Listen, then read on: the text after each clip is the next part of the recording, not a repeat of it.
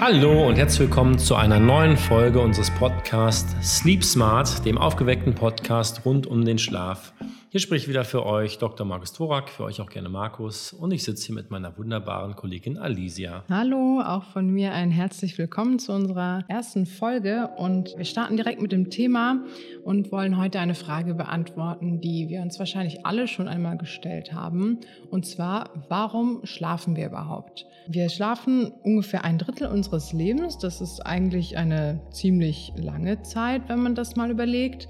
Und äh, Markus, erklär uns doch mal grob gesagt, warum schlafen wir nachts? Welche Gründe gibt es dafür, dass wir nachts ähm, uns hinlegen und schlafen? Ja, das ist mittlerweile ehrlich gesagt eine der größten Fragen in der Biologie, die, über die wir gerade hier reden, weil gar nicht zu 100 Prozent geklärt ist, warum man schlafen muss. Es gibt viele Hypothesen, wir haben auch so ganz eigene dazu schon vor vielen Jahren untersucht. In der Tat ist es so, du hast es vorhin kurz angeschnitten, äh, das muss man sich mal durch den Kopf gehen lassen. Ein Drittel unseres Lebens heißt ja, dass ein erwachsener Mensch ungefähr 25 Jahre seines Lebens schläft. Das zeigt einfach, wie fundamental wichtig anscheinend der Schlaf ist, weil wenn man 25 Jahre seines Lebens sich hinlegt, dann muss im Körper etwas passieren, was ganz wichtig für den Erhalt des Körpers ist und auch die Leistungsfähigkeit des Körpers ist. Und genau das passiert eigentlich im Schlaf. Und man weiß mittlerweile, dass der Schlaf eigentlich die zentrale Regenerationsperiode für unseren Körper und vor allem unser Gehirn darstellt und dass er drei zentrale Funktionen hat. Die erste zentrale Funktion ist eine Funktion, die eigentlich ganz essentiell ist, nämlich die Energieeinsparung und das Aufladen von Energie im Körper. Man muss sich vorstellen, dass unser Gehirn hochenergetisch ist. Es verbraucht ungefähr 20 Prozent der Gesamtenergie im Körper.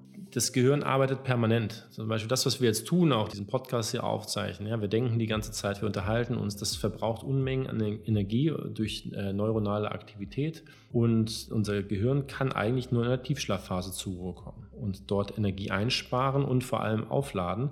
Das heißt, im Tiefschlaf werden unter anderem die Energiespeicher wieder aufgefüllt. Das ist eine ganz, ganz wichtige Funktion, die direkt zum Beginn der Nacht quasi erfolgt. Okay, das klingt aber sehr, sehr wissenschaftlich, sehr kompliziert. Wenn wir das mal irgendwie kurz runterbrechen, könnte man also sagen, dass wir im Schlaf unseren Akku aufladen. Ja, das ist ein sehr schönes Bild, was du da gerade darstellst. Genauso ist es eigentlich. Also wir laden im Schlaf unseren Akku auf. Genauso muss man es auch sehen. Im Laufe des Tages, je nachdem, was für Aktivitäten wir machen, umso schneller wird quasi unser Akku entladen. Ne? Also man weiß, dass wenn man sehr hochkonzentriert arbeitet, wenn man zum Beispiel auch viel Sport macht, dann äh, hat man ein höheres Schlafbedürfnis. Liegt genau daran, dass auch unser Akku dann schneller entladen wird. Okay, das heißt, ähm, ja, damit wir auch tagsüber leistungsfähig sind und genug Energie für alles, was wir tun haben, ist der Schlaf also sehr, sehr wichtig. Genau richtig, so ist es. Das ist aber nicht die einzige Funktion, die unser Schlaf hat. Also dieses Thema Energieaufbau ist eine ganz wichtige Funktion, die zu Beginn der Nacht kommt. Das ist aber nicht alles, weil wir ja auch wissen, dass unser Schlaf wichtig ist für unser Immunsystem, für die Regeneration von Haut, Haaren, Bindegewebe, Muskulatur, äh, für die Gedächtnisbildung etc. Und das ganz Interessante ist, das hängt alles miteinander zusammen. Wir bleiben gleich nochmal bei dem Beispiel, das du mit dem Akku hattest. Was nämlich passiert, wenn wir äh, unseren Akku aufgeladen haben, also die Zellen wieder mit Energie quasi aufgeladen sind, dann gehen im Körper gewisse Regelmechanismen an, die dem Körper sagen, wir haben jetzt genug Energie aufgeladen und wir können jetzt endlich Aufbau starten. Also wir bauen jetzt Zellen auf, wir bauen jetzt quasi Nervenverbindungen äh, verstärkt auf, wir bauen Proteine auf, die unser Immunsystem vielleicht unterstützen.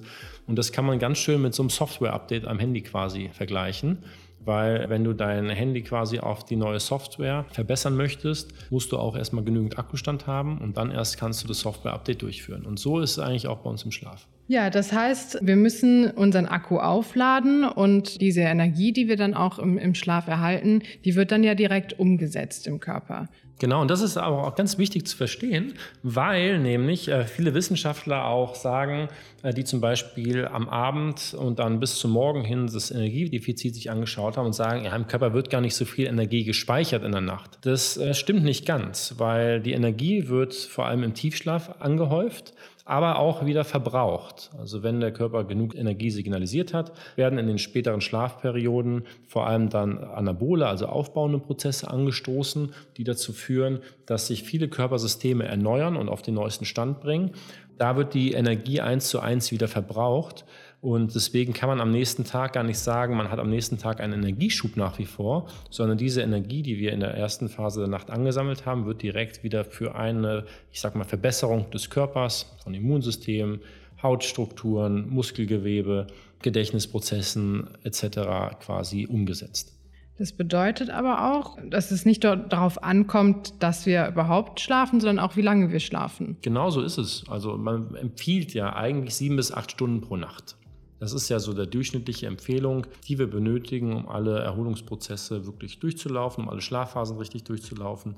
Wenn wir zu früh aufwachen, weil unser Wecker meinetwegen schon mal aufgrund eines frühen Flugs zum Beispiel in Urlaub, ja, um 4 Uhr morgens klingelt, dann merken wir ja direkt, dass wir uns nicht so fühlen wie immer. Und das liegt daran, dass äh, einige der Prozesse noch nicht richtig abgeschlossen sind und dementsprechend auch die Müdigkeit am nächsten Tag und die Folgen von Müdigkeit dann auch quasi dann vorherrschen. Ich meine, man kennt es ja selbst. Mhm. Was sind so deine Haupteffekte, wenn du mal nur drei, vier Stunden geschlafen hast? Boah, also dann äh, komme ich auf jeden Fall ganz, ganz schwer aus dem Bett überhaupt. Ich denke, das ist äh, die größte Herausforderung. Dann brauche ich auch erstmal für mich selber die klassische Tasse Kaffee und ähm, vor allem auch ein ordentliches Frühstück, um irgendwie in den Tag starten zu können. Das ist bei mir so die größte Auswirkung am nächsten Morgen. Ja, und das geht ganz vielen Menschen in der Tat so, dass die, wenn die eine zu kurze Nacht hatten, einfach Probleme haben, am nächsten Morgen rauszukommen oder vor allem auch im Laufe des Tages richtig zu funktionieren. Ne? Das sind auch Sachen, jeder kennt das klassische Mittagstief, äh, das sind alles Dinge, äh, wenn der Körper nachts nicht die komplette Erholung durchlaufen konnte und sich perfekt wieder regenerieren konnte, dann merkt man das einfach am nächsten Tag. Ein dritten Grund, über den wir noch wenig gesprochen haben, ist neben dem Aufbau von Energie und äh, der Nutzung dieser Energie für Aufbauprozesse im Körper, äh, das Thema der Reinigung und der Entgiftung. Es gibt wirklich auch mittlerweile schöne Studien, die gezeigt haben, dass im Schlaf auch viele Entgiftungsprozesse laufen, dass Ansammlungen zum Beispiel von Proteinen in gewissen Hirnarealen dann ausgeschwemmt werden, vor allem auch in der Tiefschlafphase.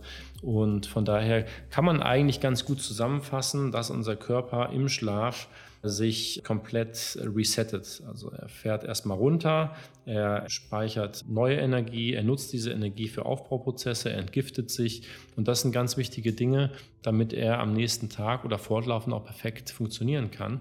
Und äh, wir hatten das Thema Schlafmangel schon gerade. Kurzfristiger Schlafmangel hat einen Effekt, aber auch langfristiger Schlafmangel hat natürlich viele negative Konsequenzen. Ja, das heißt, das sind alles, ähm, wie wir gehört haben, sehr, sehr gute und wichtige Gründe, warum wir jede Nacht schlafen sollten und warum es auch wichtig ist, dass wir alle uns eigentlich ja, mit dem Schlaf beschäftigen und darüber nachdenken, wie wir ähm, dafür sorgen können, ausreichend gut und natürlich auch ausreichend lange zu schlafen, damit all diese wichtigen Prozesse richtig ablaufen können und damit wir auch jeden Morgen erholt erwachen und den Tag wirklich leistungsfähig und äh, mit genügend Energie verbringen können.